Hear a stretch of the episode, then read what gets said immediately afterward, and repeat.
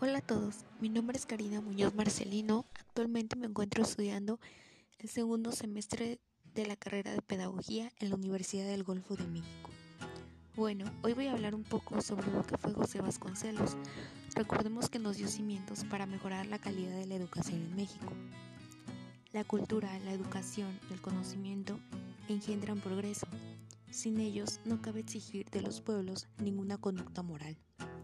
Así se expresaba José Vasconcelos, quien nace el 28 de febrero de 1882 en Oaxaca.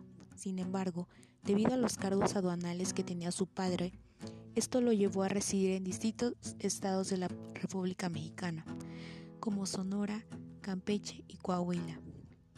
Segundo hijo de nueve hermanos, tenía un gusto peculiar sobre la lectura y el conocimiento.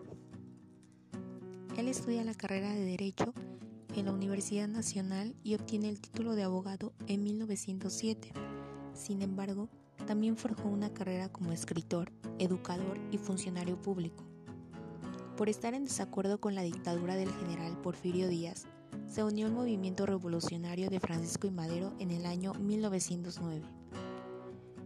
En el año 1920 es nombrado rector de la Universidad Nacional Autónoma de México, ya que él propuso el lema por mi raza hablará el espíritu. En 1921 tomó el cargo de secretario de Educación Pública en los tiempos revolucionarios y desde allí inició un ambicioso proyecto de expansión cultural con programas de instrucción popular, promoción del arte y la cultura.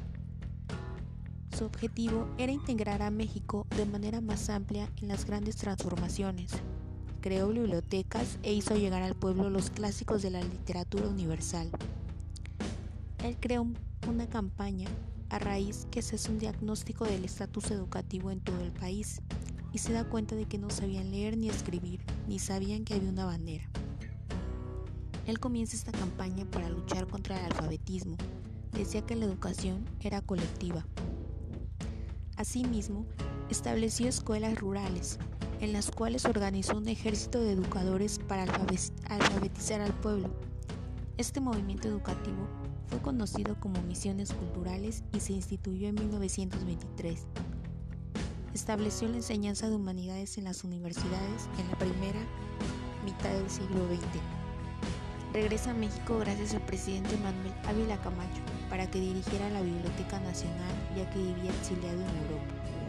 José Vasconcelos fallece a los 77 años el 30 de julio de 1959 en la Ciudad de México en él coexistieron muy diversas vocaciones, revolucionario, educador, místico, demócrata, filósofo, escritor. Por encima de sus aciertos y errores hay una sola palabra que expresa la vida y la obra de este hombre, tocado por lo absoluto, la palabra grandeza. La educación en México necesita retomar los ideales de Vasconcelos. Viva José Vasconcelos, educador visionario mexicano oaxaqueño. Viva México y su grandiosa historia.